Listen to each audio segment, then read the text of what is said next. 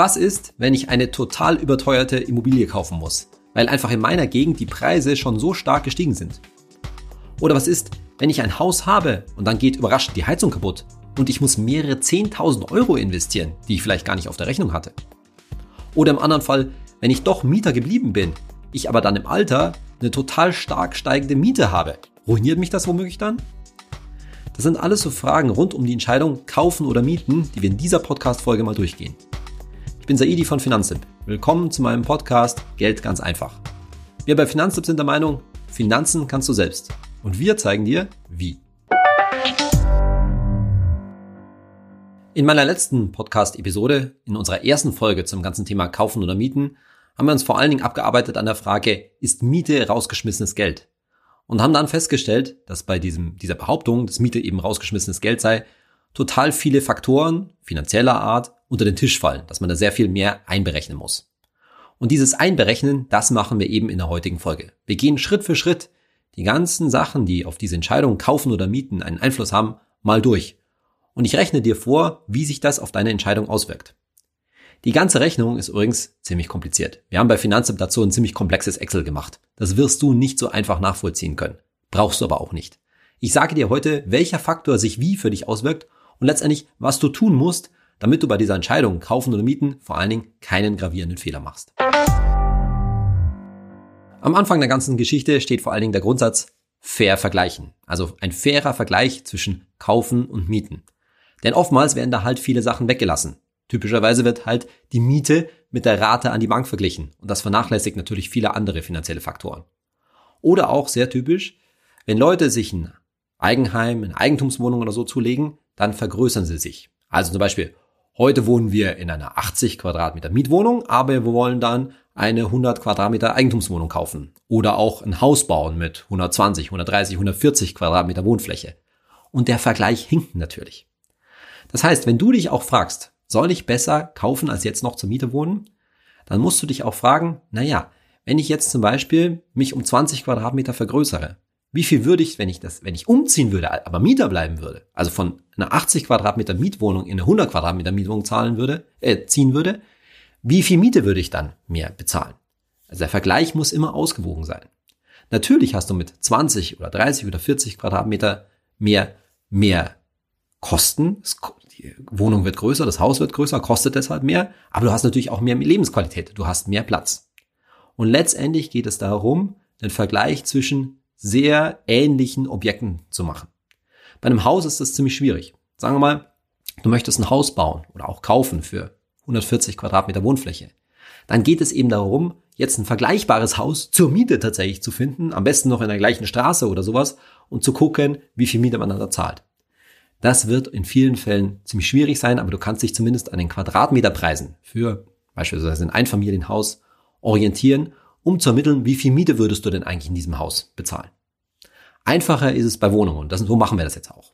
Das heißt, wir vergleichen einen Käufer und einen Mieter, die in zwei Wohnungen, die am besten auch im selben Haus liegen, nebeneinander wohnen. Und beide Wohnungen, sagen wir jetzt mal, haben 100 Quadratmeter Wohnfläche. Der Käufer kauft eine Eigentumswohnung mit 100 Quadratmeter und daneben wohnt ein Mieter in einer total vergleichbaren 100 Quadratmeter Mietwohnung. Und jetzt vergleichen wir diese zwei, die beiden Käufer und Mieter. Also, bei unserem Vergleich zwischen den beiden Wohnungen, eine Eigentumswohnung versus eine Mietwohnung, die sagen wir sind identisch vom Quadratmeterpreis her, nämlich kosten die jeweils 300.000 Euro. Bei 100 Quadratmeter, also ein Quadratmeterpreis von 3.000 Euro pro Quadratmeter. Und der erste ganz wichtige Ansatzpunkt unseres Vergleiches ist jetzt, dass ja beide, um eben einen fairen Vergleich zu haben, ein Eigenkapital mitbringen müssen. Und zwar ganz ordentlich vom Eigenkapital. Beide haben 75.000 Euro. Und für den Mieter, der sich jetzt eben überlegt, ob er Käufer werden soll, da ist nämlich genau die Frage, stecke ich meine 75.000 Euro jetzt in eine Eigentumswohnung, die 300.000 Euro kostet, oder bleibe ich Mieter und lege meine 75.000 Euro an? Wie er die anlegt, das kannst du dir jetzt schon denken. Natürlich nach den Finanzprinzipien. Das heißt, schwerpunktmäßig in Aktien-ETFs und vielleicht noch einen kleineren Teil in Tagesgeld und Festgeld. Der Käufer dagegen, der steckt eben seine 75.000 Euro in die 300.000 Euro, 300.000 Euro teure äh, Wohnung und muss davon natürlich erstmal Nebenkosten bestreiten. Das haben wir beim letzten Mal schon gehört. 5 bis 15 Prozent des Kaufpreises. Und wir rechnen hier jetzt mal mit 15 Prozent. 15 Prozent von 300.000 sind 45.000 Euro. Das heißt, von seinen 75.000 Euro Eigenkapital gehen gleich beim Kauf mal 45.000 Euro drauf. Für Makler, Notar, Grundbuch, Grunderwerbsteuer und so weiter. Also, da ist von den mühsam angesparten 75.000 Euro Eigenkapital schon mal ein großer Teil weg. Wirklich richtige Anzahlung sozusagen auf den Kaufpreis macht er dann nämlich nur noch 30.000 Euro. 45.000 Euro Nebenkosten weg, 30.000 Euro, also 10% wirklich Eigenkapital gehen in die Wohnung mit rein. Und das ist natürlich offensichtlich der Grund, warum solche Sachen mit Immobilien immer langfristige Sachen sind. Unser Käufer in unserem Beispiel, der eben 45.000 Euro Kosten erstmal bestreiten muss, der holt das natürlich nur über die Zeit wieder rein. Während sozusagen unser Mieter seine 75.000 Euro Eigenkapital direkt in vor allen Dingen ETFs und Tagesgeld und Festgeld stecken kann, ohne große Kosten und damit sozusagen von Anfang an Rendite erzielen kann. Das heißt, der Käufer, der Immobilienerwerber, der startet sozusagen quasi erstmal im Minus. Und in unserem Szenario dauert es tatsächlich, ich sage gleich noch, mit welchen Annahmen wir da gerechnet haben, acht Jahre, bis der Käufer gegenüber dem Mieter diese 45.000 Euro Kosten wieder reingewirtschaftet hat. Das heißt, die ersten acht Jahre ist sozusagen der Mieter direkt im Vorteil, weil er eben diese 45.000 Nebenkosten nicht hat. Und deshalb, ganz klar, merkt ihr schon mal, wenn du dich für eine Immobilie entscheidest, dann ist das natürlich etwas längerfristiges. Du kannst nicht damit rechnen, dass du innerhalb von kürzester Zeit diesen Verlust in Anführungszeichen, diese Kosten wieder reingeholt hast, sondern es wird eher so an die zehn Jahre, vielleicht etwas weniger dauern, bis du die Nebenkosten wieder reingewirtschaftet hast praktisch. Jetzt fragst du dich vielleicht, wie macht man das jetzt eigentlich, so einen fairen Vergleich zwischen Käufer und Mieter? Wenn es doch, wenn es eben zu kurz gedacht ist, jetzt einfach nur die Miete mit der Rate an die Bank zu vergleichen. Die Antwort darauf ist, man macht einen Vermögensvergleich. Das heißt, man guckt unter dem Strich über die Jahre, wie viel Geld hat eigentlich zum einen der Mieter, also im Wesentlichen natürlich in seinem ETF-Depot, und auf der anderen Seite, wie viel Geld oder wie viel Vermögen hat der Käufer? Und da muss natürlich immer der Wert der Immobilie eingerechnet werden. Auf der Seite des Mieters ist es noch relativ einfach. Zum einen geht es eben um den Wert seines Anlagevermögens, insbesondere seines ETF-Depots und Tagesgeld und Festgeld und sowas. Und dann haben wir natürlich eingerechnet, wie viel Miete, und zwar Achtung, Kaltmiete er pro Jahr bezahlt. Auf der Seite des Käufers ist es schon um einiges schwieriger. Da geht es zum einen eben um den Wert der Immobilie und da muss jeweils noch eingerechnet werden, wie viel Schuld, wie viel Schulden hat der Käufer noch bei der Bank. Denn ihm gehört ja logischerweise immer nur der Teil der Immobilie, der noch, der nicht mehr der Bank gehört, auf den keine Schulden mehr sind. So, der wird mit jeder monatlichen Rate der Finanzierung immer etwas mehr. Dann müssen die ganzen steuerlichen Geschichten eingerechnet werden, das haben wir auch gemacht. Und dann muss man noch einrechnen, eben was an Instandhaltung anfällt. Und das gehen wir jetzt Schritt für Schritt durch. Und am Ende geht's immer letztendlich pro Jahr darum, wie viel netto hat der Käufer an Vermögen und wie viel netto sozusagen nach, auch nach Abzug der Steuern schon hat der Mieter zur Verfügung. Was natürlich offensichtlich ist, und das weißt du nach meinen vorherigen Podcast-Folgen natürlich schon, ist, dass der Mieter mit seinen 75.000 Euro Eigenkapital was Sinnvolles anstellen muss. Wenn der das jetzt nur auf dem Sparbuch rumliegen lässt oder sonst wie auf dem Girokonto oder ähnliches, dann hat er gegenüber einem Käufer, der natürlich einen Großteil seines Geldes in ein Objekt, das, wie wir jetzt gleich sehen werden, sich hoffentlich gut entwickelt, überhaupt gar keine Chance. Also das weißt du jetzt wahrscheinlich schon, dass es nur sinnvoll sein kann, Mieter zu bleiben, wenn man mit seinem Geld auch etwas macht, es eben, das wissen wir jetzt schon, langfristig in Aktien-ETFs zumindest zu einem großen Teil investiert. Und wir haben jetzt hier für den Mieter gerechnet, dass er langfristig eine Rendite von relativ moderaten 5% pro Jahr kassiert. Warum 5% pro Jahr? Naja, zum einen darf man davon ausgehen, dass die meisten Leute nicht ihr ganzes Geld und auch dieser Mieter hier nicht seine vollen 75.000 Euro in Aktien-ETFs investiert, sondern er wird mindestens einen Notgroschen für sich behalten und vielleicht auch ein bisschen konservativ noch etwas mehr auf Tagesgeld und Festgeld parken. Und außerdem wird er, dazu mache ich nochmal eine eigene Podcast-Folge, irgendwann im Alter mal einen Teil seines Geldes aus den Aktien-ETFs rausholen und sozusagen auch etwas sicher, zum Beispiel auf Tagesgeld, Festgeld, parken, damit das dann nicht mehr von Schwankungen betroffen ist und er sich das in der Rente eben auszahlen lassen kann. Also fünf Prozent, relativ moderate, aber immer noch gute Rendite, die wir da langfristig an, annehmen. Steuern, wie gesagt, ziehen wir die ganze Zeit schon ab. Und auf der anderen Seite nehmen wir übrigens beim Käufer auch nicht an, dass der wirklich jetzt Top-Zinsen gerade auf dem Markt bekommt, weil viele der Zinsangebote, die man so am Markt sieht, wenn du irgendwo im Internet schaust oder sowas in Richtung, das sind sogenannte Schaufensterzinsen. In der realen Welt liegt dann der wirkliche Zinssatz etwas drüber. So, das erstmal grundsätzlich zum Vergleich. Und jetzt geht es natürlich darum, schon die monatlichen Belastungen sich anzuschauen. Auf Seiten des Mieters nehmen wir mal eine relativ moderate Kaltmiete übrigens an. Warum Kaltmiete? Naja, weil die Nebenkosten, also Strom und diese ganze Geschichte Heizung, sind ja für beide gleich. Die wohnen beide, der Käufer und der Mieter, in einer 100 Quadratmeter Wohnung. Da können wir da annehmen, dass die Nebenkosten gleich sind. Also deswegen ist auch sinnvoll, die Kaltmiete natürlich heranzuziehen. Und die beträgt bei unserem Mieter 10 Euro pro Quadratmeter, macht in einer 100 Quadratmeter Wohnung also 1000 Euro Kaltmiete pro Monat. 10 Euro pro Quadratmeter, das ist jetzt nicht nichts, aber das wäre in vielen beliebten Immobiliengegenden natürlich schon relativ günstig. Und genau darum geht's auch. Wenn du Mieter bist und noch eine relativ günstige Miete bezahlst, dann bist du wahrscheinlich als Mieter auch ganz gut dran und kannst eben gut damit leben, dass du dein Geld auch langfristig in Aktien-ETFs steckst. Dagegen, wenn du halt hohe Mieten bezahlst, dann ist im Gegenzug dazu das Kaufen natürlich relativ gesehen wieder attraktiver. Bloß, dass in den Gegenden mit den hohen Mieten auch die Kaufpreise sehr hoch sind. Da kommen wir gleich noch drauf. Also 1000 Euro Kaltmiete auf Seiten des Mieters. Und auf der Gegenseite haben wir jetzt mal bei einem moderaten Zinssatz und übrigens 2% anfängliche Tilgung, wem das äh, was sagt, 900 Euro Rate an die Bank beim Käufer berechnet. Also erstmal Basisbelastung, 1000 Euro Kaltmiete beim Mieter, 900 Euro in Anführungszeichen nur an die Bank. Und das ist jetzt so eine typische Situation, die man heute oft antrifft, dass nämlich jetzt erstmal, wenn man eben Miete und, und Rate an die Bank vergleicht, die Rate sogar niedriger ist. Und das wird in vielen Fällen der Abstand bei richtig günstigen Zinsen sogar noch höher sein.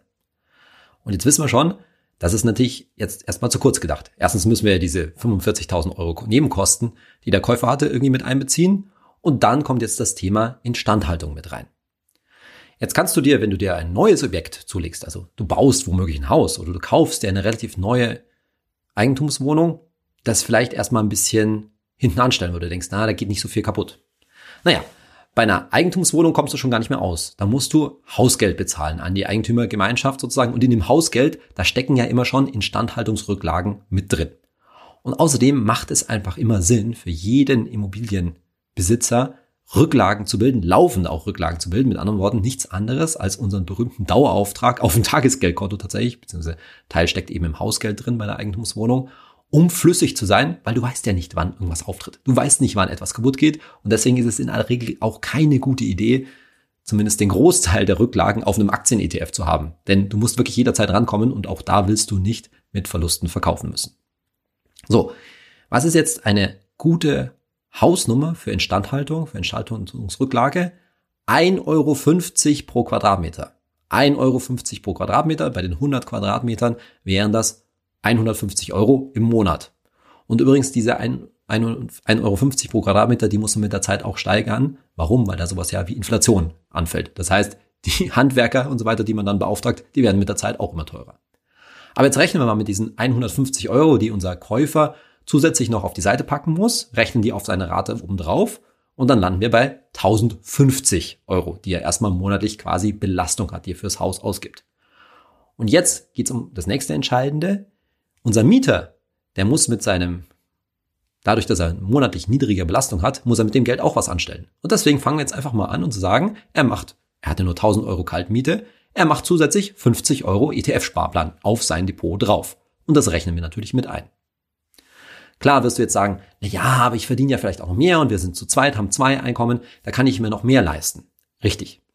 Also es kann natürlich sein, dass sowohl der Käufer als auch der Mieter noch mehr monatlich zur Seite legen können und beide noch, ich sag jetzt mal was, 200 Euro ETF-Sparplan noch oben drauf machen können.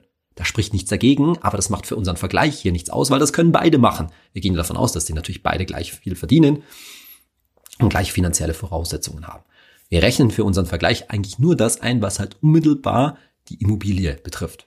Und ja, wenn es geht, macht es natürlich total Sinn, zusätzlich zu einer Immobilie auch noch Aktien-ETF-Depot aufzubauen. Aber wichtig halt, so Sachen wie Instandhaltung nicht vernachlässigen. Nochmal der Hinweis, vielleicht denkst du dir jetzt, oh Gott, das sind aber viele Zahlen, die kann ich mir nicht alle merken. Die musst du dir auch nicht alle merken. Es geht nur darum, dass ich dir in der heutigen Folge vor allen Dingen zeigen will, welche Faktoren für diese Entscheidung kaufen oder mieten eben eine große Rolle spielen und wie du darüber nachdenken musst.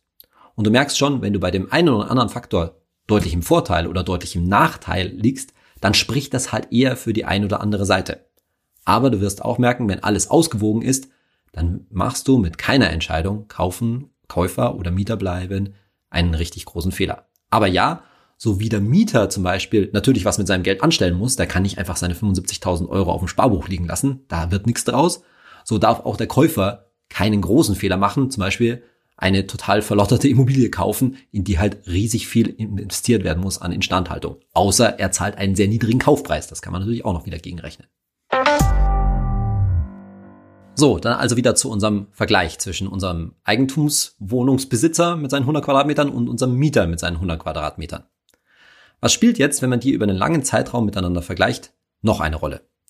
Naja, auf der einen Seite beim Käufer natürlich wie entwickelt sich der Wert seiner Eigentumswohnung, denn den rechnen wir in unserem Vermögensvergleich mit ein. Und auf der anderen Seite beim Mieter, wie steigt seine Miete? Wahrscheinlich wird sie steigen. Und wir haben jetzt bei unserem Vergleich in unserem Musterbeispiel jetzt bei beiden Seiten ein Prozent pro Jahr angenommen. Warum?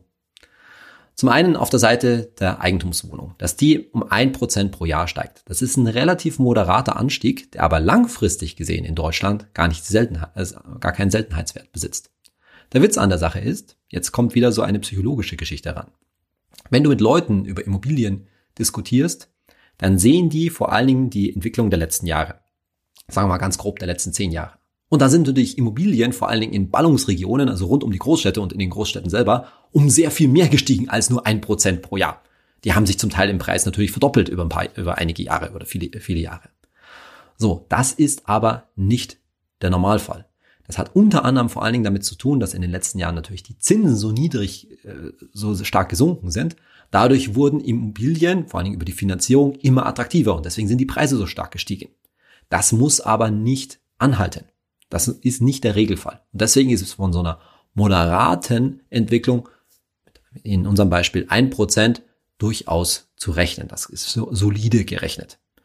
Klar ist auch, wenn die Immobilie, die Eigentumswohnung unseres Käufers im Preis jetzt sehr viel stärker steigt, naja, dann gewinnt der sozusagen im Vergleich zu dem Mieter. Ist klar. Das ist aber wie eine Wette sozusagen, dass das Ding ähm, sehr viel mehr wert wird. Im Gegenzug darf natürlich auch nicht passieren, dass es sich jetzt hierbei irgendwie um eine schlechte Lage oder ein schlechtes Objekt handelt und dass die Immobilie sehr stark im Preis fällt. Das ist jetzt nicht wahnsinnig wahrscheinlich, wenn, solange du dich eben gut um das, über das entsprechende Objekt informierst und auf gut Deutsch gesagt keinen Schrott kaufst. Und auf der anderen Seite könnte es natürlich beim Mieter sein, dass der eben nicht fünf Prozent auf sein ETF erzielt, sondern sehr viel mehr. Denn auch da war es ja in den letzten zehn Jahren so, dass deutlich höhere Renditen als fünf oder auch sieben Prozent, sondern eher auch neun oder zehn Prozent pro Jahr im Schnitt in einem weltweiten Aktien-ETF möglich wären.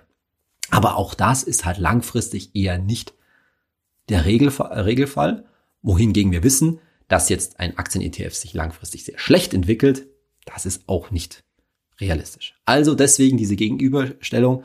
ein Prozent Wertentwicklung bei der Immobilie und ein Prozent Mietanstieg bei dem Mieter. Das kann durchaus übrigens auch mal auseinandergehen. Es kann natürlich auch sein, dass seine Miete sehr viel stärker steigt, aber dann wäre auch anzunehmen, dass wiederum der Wert der Eigentumswohnung, die ja gleich daneben liegt, auch eben entsprechend steigt. Und übrigens ist es in vielen deutschen Ballungsregionen, Großstädten so, dass in den letzten Jahren diese Schere zwischen einerseits den Immobilienpreisen und andererseits den Mieten eher aufgegangen ist. Will sagen, die Immobilienpreise sind stärker gestiegen als die Mieten, obwohl das vielfach gerade in der Öffentlichkeit, siehe Berliner Mietdeckel und sowas, anders wahrgenommen wird.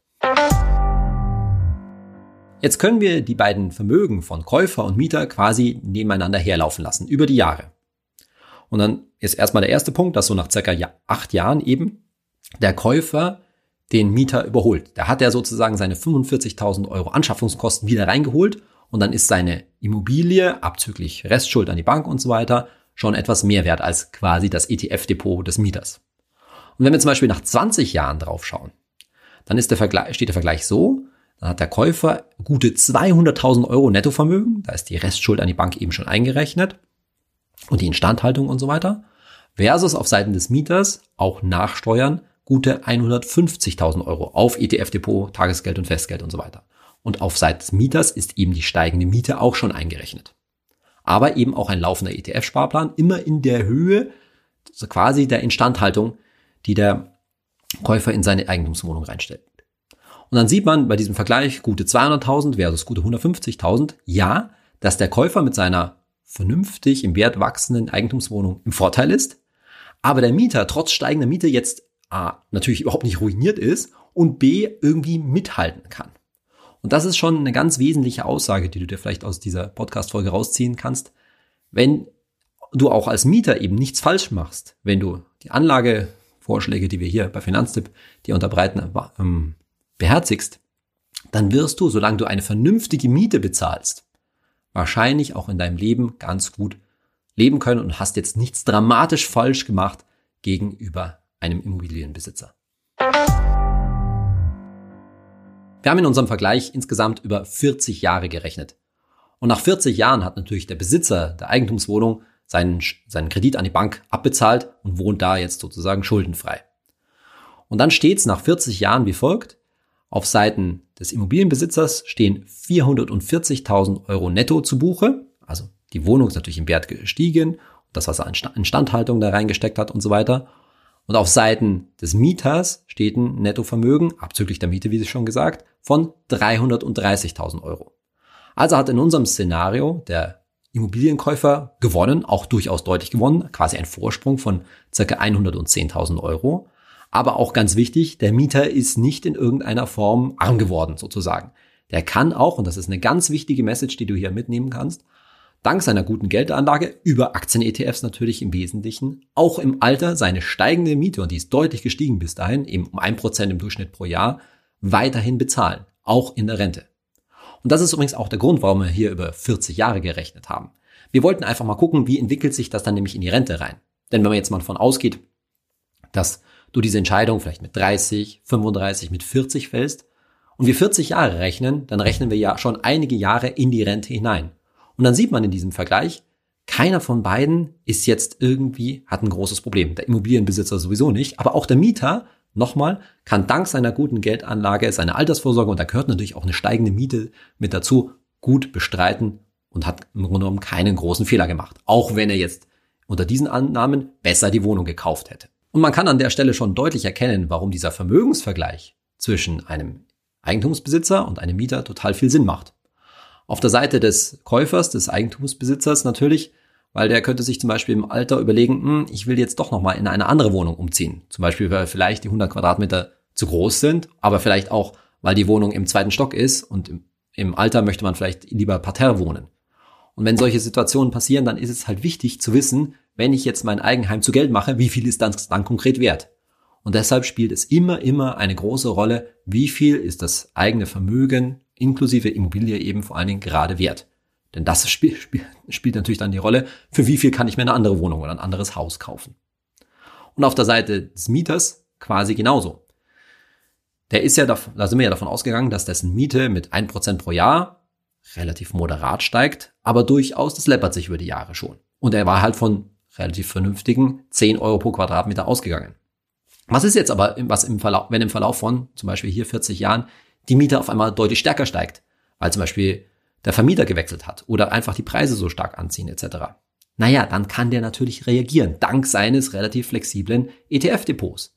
Also zum Beispiel nach 30 Jahren, wenn dann auf einmal die Miete anfängt durch die Decke zu gehen, dann hat in unserem Beispiel der Mieter immerhin schon deutlich über 200.000 Euro an Nettovermögen. Und die kann er natürlich nehmen zu dem, äh, zu dem Zeitpunkt und das als Eigenkapital für eine andere Immobilie, dann für ein Eigenheim verwenden.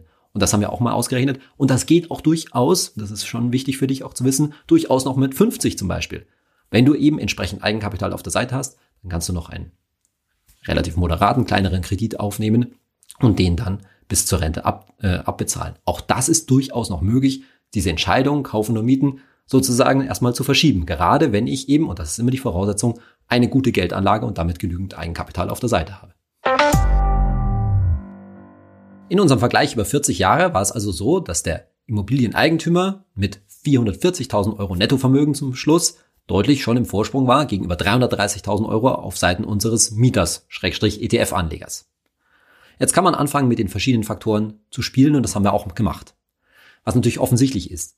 Wenn die Eigentumswohnung sich im Wert deutlich besser entwickelt, also zum Beispiel die Entwicklung nimmt wie in den letzten Jahren in den Großstädten, dann gewinnt in Anführungszeichen unser Eigentümer, unser Immobilienkäufer natürlich deutlich gegenüber dem Mieter. Andererseits könnte man auf Seiten des Mieters auch annehmen, dass der eine bessere Rendite als 5% in Anführungszeichen nur macht und dann natürlich mit seinem Depot auch deutlich besser dasteht.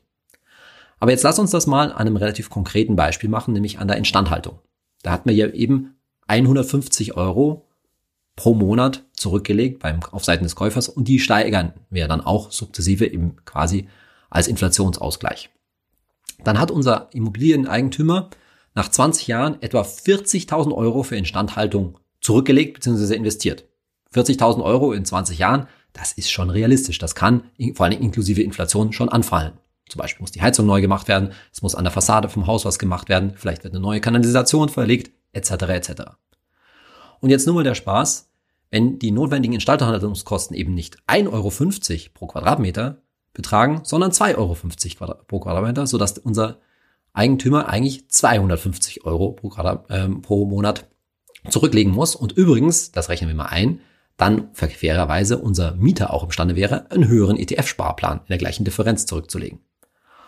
Dann würde das bedeuten, dass nach 20 Jahren der Immobilieninvestor, Immobilieneigentümer tatsächlich 66.000 Euro in seine Immobilie investieren muss, investiert, investiert hat. Und dann wäre dieser Vorsprung über 40 Jahre gerechnet gegenüber dem Mieter wieder dahin. Dann wären die nach 40 Jahren ziemlich gleich auf. Und die übergeordnete Message für dich ist jetzt, wie auch immer man mit diesen Faktoren rumspielt, Wertentwicklung der Immobilie, Höhe, wahre Höhe der Instandhaltungskosten, es ist immer so, dass natürlich dann das die eine oder andere Seite bevorzugt, aber keiner von beiden wirklich irgendwie ruiniert ist. Die wesentlichen Faktoren für diesen ganzen Vergleich sind nicht, wie viel genau an Instandhaltung muss ich jetzt zurücklegen oder wie ist genau die Wertentwicklung der Immobilie, sondern es geht immer darum, ein solides Objekt zu haben, das sich einigermaßen in den Parametern be äh, bewegt, dann kann man nichts grob falsch machen, versus eben eine solide und renditeträchtige Geldanlage. Wenn eines auf beiden Seiten nicht vorhanden ist, dann hat man wirklich quasi einen Fehler gemacht. Also, wenn ich mir eine irgendwie Schrottimmobilie oder in einer ganz schlechten Lage zugelegt, zugelegt habe, wo also irgendwelche Lagefaktoren dafür sprechen, dass der Wert der Immobilie rapide fallen würde. Oder auf Seiten des Mieters entweder eine schlechte Geldanlage oder äh, ich zahle mit der Zeit irgendwie eine exorbitante Miete, die sehr stark steigt. Aber solange sich diese Faktoren alle die Waage halten, macht man mit keiner von den beiden Seiten, und da werden wir auch in der nächsten Folge noch drauf eingehen, mit der Entscheidung Immobilien oder Aktien wirklich etwas falsch. Natürlich kann es dazu fügen, dass man in dem einen Fall oder im anderen Fall doch deutlich besser gelaufen wäre, aber man ruiniert sich sozusagen nicht. Noch ein weiteres Zahlenargument ist die Steuerseite, die oft pro Immobilien argumentiert wird. Und zwar ist es so, dass sich eine Immobilie nach Ablauf einer gewissen Frist immer steuerfrei verkaufen kann. Und zwar bei einem durchgängig bewohnten Eigenheim sind es drei Jahre, bei einer vermieteten Immobilie nach zehn Jahren. Also nach diesen drei bzw. zehn Jahren kann ich den Gewinn aus einer Immobilie steuerfrei kassieren. Und dagegen muss ich ja zum Beispiel einen Aktien-ETF und andere Geldanlagen immer die Erträge mit mindestens 25 Prozent besteuern. Kapitalertragssteuer, Abgeltungssteuer. Das ist richtig, da gibt's auch gar keinen Zweifel daran.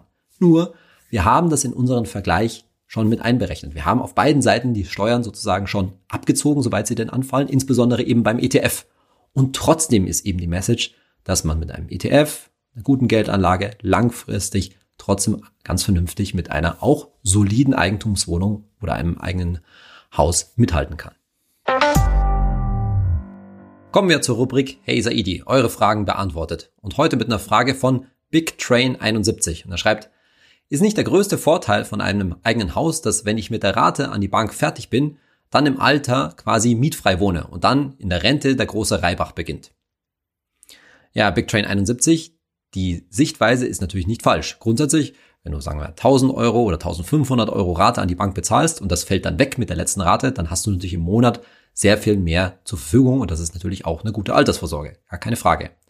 Aber so ein bisschen ein Denkfehler steckt dahinter. Nämlich, dein Vorteil beginnt schon viel früher als erst mit der letzten Rate. Denn von deinen 1000 oder 1500 Euro, die du an die Bank zahlst, ist ja bekanntlich, sagen wir mal, deutlich mehr als die Hälfte Immobiliensparen, nämlich die Tilgung. Das ist das, was in dein Haus oder in deine Wohnung reingeht, was dir gehört.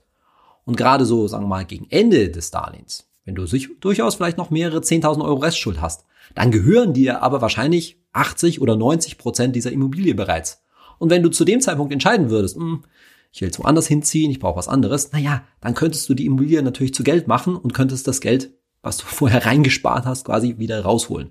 Das heißt, der Vermögensvorteil beginnt schon deutlich früher und fängt nicht erst in dem Moment an, wo die letzte Rate, äh, wo die letzte Rate reingeht. Denn nachdem du die letzte Rate bezahlt hast, die letzte Rate, sagen wir 1000 Euro, die gehen fast zum allergrößten Teil zu 99 Prozent, sage ich mal, in die Immobilie. Und jetzt nimmst du nach der letzten Rate dieselben 1000 Euro und legst sie wieder an.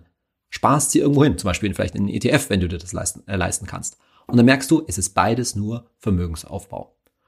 Und umgekehrt, das haben wir eben zum Beispiel jetzt hier in dieser Podcast-Folge gezeigt, ein Mieter, wenn du zur Miete geblieben wärst und du hast eine gute Geldanlage, basierend vor allen Dingen auf einem ETF-Depot, dann erzielt die wahrscheinlich langfristig so eine gute Rendite, dass du auch deine Miete im Alter davon relativ gut, wenn die nicht zu stark steigt, wenn die nicht zu hoch ist, relativ gut bezahlen kannst. Sprich, du holst dir immer wieder was aus deinem Depot raus und zahlst damit im Alter auch anteilig sozusagen deine Miete und hast auch damit eine gute Altersvorsorge.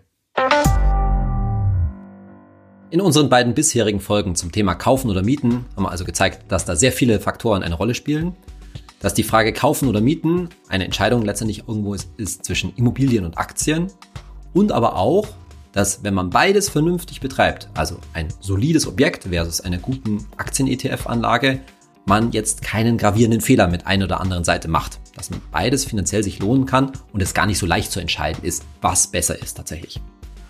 Und das wollen wir in der nächsten Podcast-Folge mal ein bisschen zusammenfassen. Und eben weil die Entscheidung gar nicht so einfach ist und oftmals sehr eng beieinander äh, liegt, dass es dabei dann letztendlich auch um weiche Faktoren geht, nämlich um Lebensstilfragen. Nämlich um die Frage, was passt eigentlich besser zu dir? Bist du eher der Typ Eigenheimbesitzer oder bist du eher der Typ Mieter? Und warum? Was ist mit beiden verbunden? Darum soll es in meiner nächsten Podcast-Folge gehen. Und ansonsten wünsche ich dir jetzt erstmal einen guten Jahreswechsel, rutsch gut rüber ins neue Jahr und bleib natürlich vor allen Dingen gesund.